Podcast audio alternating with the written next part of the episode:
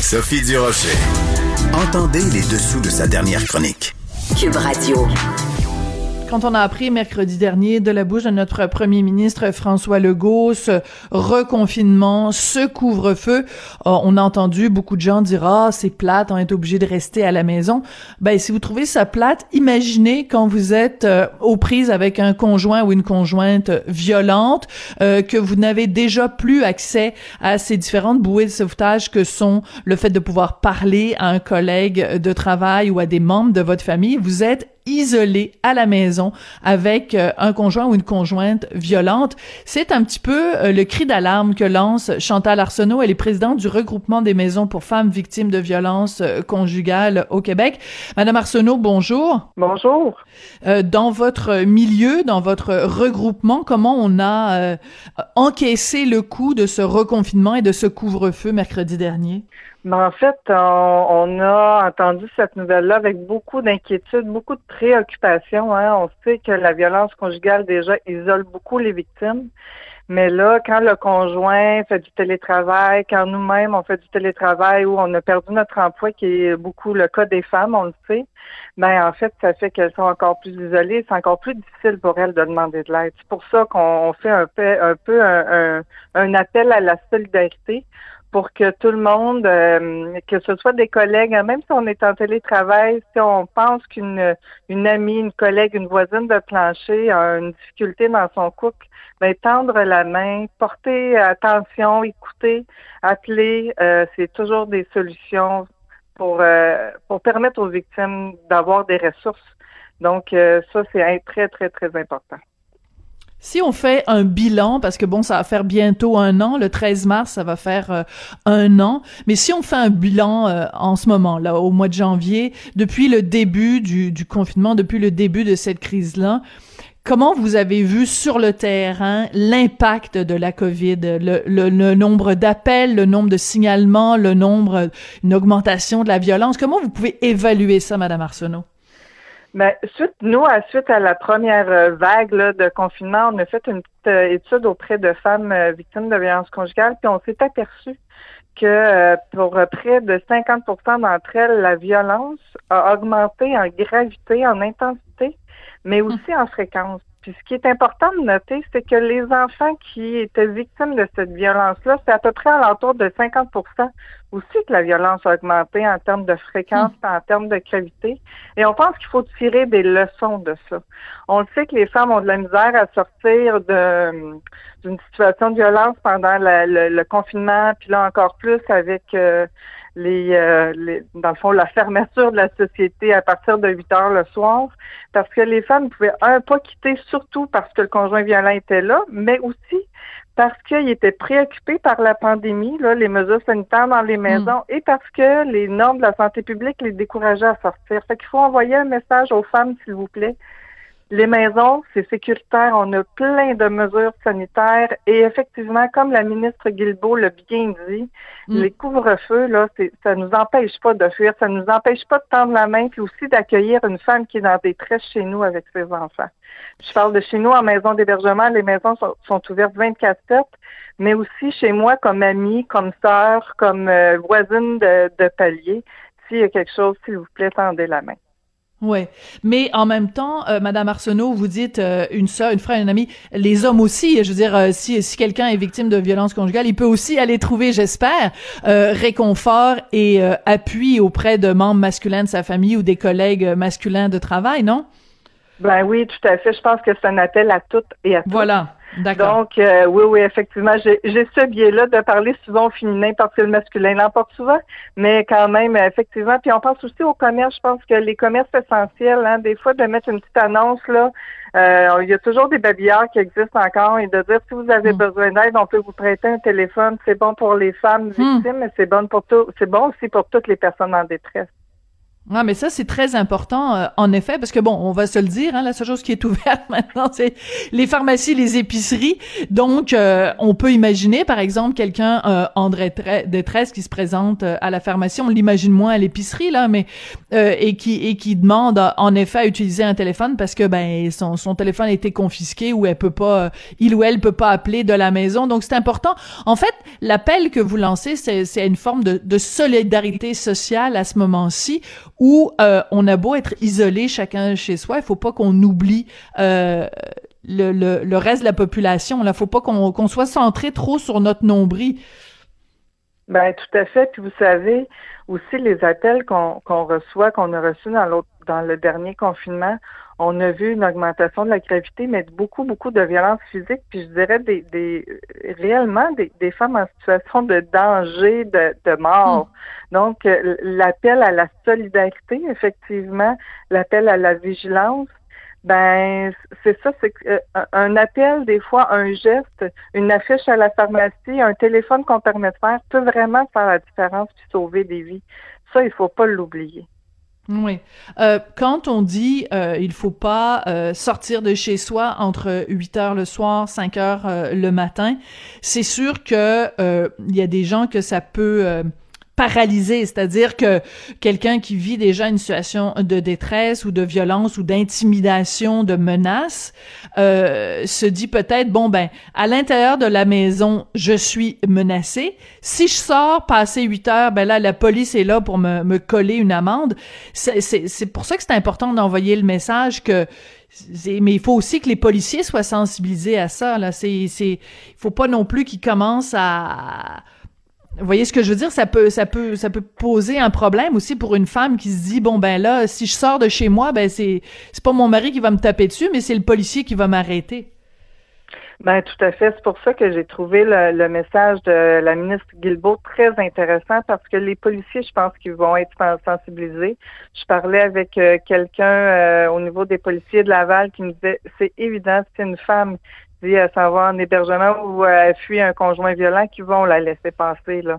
ça, je pense que c'est important de rassurer. Si jamais elle a l'occasion de faire ses démarches aussi avant de s'en venir en maison d'hébergement ou de se réfugier chez une personne proche, euh, nous, on peut payer le taxi, hein. Donc ça, ah, ça, oui? ça, facilite aussi. Oui, tout à fait. Ah. Dans des dans des moments comme ça, je pense qu'il faut absolument tout mettre les, les moyens à la disposition des femmes pour qu'elles puissent quitter le plus rapidement à partir du ben moment où elle le décide. Ben écoutez, c'est la première fois que j'entends ça. Euh, donc, euh, c'est, vous voyez, comment, pour dire comment c'est important, j'en ai fait des entrevues euh, avec des, des, des, gens de différents regroupements et des, de, de, quand on parle de violence conjugale, c'est la première fois que j'entends ça. Puis vous savez quoi, ça peut être l'élément qui fait que bon et très souvent le contrôle qui s'exerce euh, d'un conjoint sur l'autre se fait aussi par le biais financier. Donc quelqu'un qui n'a même pas 5 dollars dans le fond de ses poches se dit peut-être ben je peux pas quitter la maison comment je fais pour prendre mais là vous, dites que vous payez le taxi quand on arrive euh, dans une ressource euh, de violence conjugale. Mais vous savez on vit, on vit une situation extraordinaire dans le sens où on n'a jamais vécu de pandémie avant. Puis je pense que les, les maisons et SOS violence conjugale, là, je pense qu'on le répétera jamais assez. C'est vraiment la ligne provinciale. Là. Mais euh, on, on, fait tout, on met des des des des, des, euh, des stratégies particulières euh, pour que les femmes puissent sortir rapidement d'un climat de violence. Puis aussi, on, on le dit, hein, des fois, il y a des petits trucs qu'on peut faire là, avec nos proches. On n'est pas tout à fait prête à partir, mm-hmm. mais qu'on se dit, euh, ben, coudon, j'aimerais ça avoir une façon de, de, de, partir rapidemment quand il va y arriver un événement qui va, pour moi, être trop important pour rester. Mais on peut faire des codes avec des amis. On l'a vu, il y a différents. Les femmes sont très imaginatives, puis ça, on peut les aider, mais elles peuvent aussi le faire. Mais dire si je t'appelle puis je dis mon un exemple ridicule, mon mon, mon poulet, euh, il est au four actuellement, mais ça peut être un code pour dire, mais s'il vous plaît, tu peux venir me rechercher ou appeler la police? Oui, oui, des choses qu'on peut aussi faire avec nos euh, nos amis euh, et nos collègues de travail des fois. Ouais. Euh, vous nous avez donné des chiffres qui donnent froid dans le dos, Madame Arsenault, quand vous dites euh, que quand vous avez consulté les gens, vous avez noté donc 50% euh, d'augmentation. Donc vous nous avez donné trois éléments euh, la gravité, l'intensité et la fréquence. Et ce qui donne encore plus froid dans le dos, c'est quand vous parlez aussi des enfants, parce que quand on parle de violence conjugale, ça implique aussi ça. Comment on fait pour s'assurer que justement vos ressources, parce qu'il y a 43 maisons euh, dans votre regroupement, comment on s'assure que les, ressources ne soient pas débordées? Est-ce que vous êtes capable euh, de, faire face s'il y a vraiment euh, beaucoup de gens qui s'en vont dans vos différentes ressources? Ben actuellement, je dirais que il y a des maisons qui sont plus pleines ou des régions qui sont plus pleines que d'autres pour euh, pour l'avoir vécu Laval, Montréal, là, qui sont des régions assez euh, assez difficiles habituellement au niveau du manque de place. Actuellement, c'est euh, très réaliste de penser qu'une femme va avoir rapidement une place en maison d'hébergement dans son secteur qu'elle souhaite aller. Et si c'est pas possible, dans ce secteur-là, on trouve toujours de la place. Il y a tout le temps des façons de, de faire. Donc ça, c'est important de se le rappeler là même si on entend beaucoup dans les médias des fois qu'on déborde, on déborde, mais il faut pas arrêter, il faut appeler, on trouve toujours une solution. D'accord. Et comme euh, comme individu, comment on peut euh, aider? C'est-à-dire que bon, on, vous nous avez dit évidemment d'être à l'affût, euh, d'écouter les signes, de de d'offrir son aide comme on peut. Est-ce que financièrement aussi on peut aider le regroupement en envoyant des sous? Parce que le gouvernement évidemment donne des sous mais c'est pas suffisant. Comment on fait si on veut aider? Parce qu'on on, on est très inquiet de cette situation là ben effectivement, le regroupement prend les dons. Euh, c'est certain, qu'ils accompagnent les maisons dans tout le... Hein, on, on s'est beaucoup concerté entre nous pour voir les meilleures pratiques, comment aider plus, comment mieux aider, comment mieux mettre nos mesures sanitaires dans le respect, hein, parce que les maisons, ils demeurent des, euh, des lieux chaleureux. Fait que des fois, ça devenait difficile, deux mètres et chaleureux, là, on, le voit dans, dans nos réseaux, là. Mais on, y, on, on, on, y réussit, on, on, le fait. Donc oui, euh, le recoupement a besoin de sous. Et si vous connaissez une maison de votre région, je suis certaine que les maisons sont très, euh, très contentes de, de pouvoir recevoir un don. Vous pouvez aller sur le site du regroupement. Donc, vous avez toutes les coordonnées du regroupement des maisons, mais aussi chacune des maisons membres en fonction des régions administratives. Vous avez tout à fait raison de dire que euh, respecter le 2 mètres et être chaleureux, c'est un petit peu euh, antinomique, là, c'est un petit peu euh, contradictoire. Est-ce qu'il y a des, des maisons où il y a eu des, des, des éclosions, où il y a eu des cas? Est-ce que vous pouvez nous en parler un petit peu? Ben, en fait, je peux peut-être vous parler de ma maison parce qu'effectivement, on a eu euh, deux intervenantes qui ont été touchées par la, la, la, COVID dans le temps des fêtes. Mais ce qu'on s'est aperçu, c'est que ça venait de deux sources différentes et toutes ah. les autres personnes dans la maison ont pas été touchées. Donc, les mesures sanitaires fonctionnent. Hmm. Ça, ça me, euh, sincèrement, comme coordonnatrice, là, puis gestionnaire d'une maison d'hébergement, ça m'a beaucoup rassurée. Puis c'était pas les deux intervenantes entre elles, donc c'est deux sources euh, euh, différentes. Et donc le port du masque, laver les mains, on désinfecte euh, beaucoup beaucoup en maison d'hébergement là plusieurs fois par quart de travail.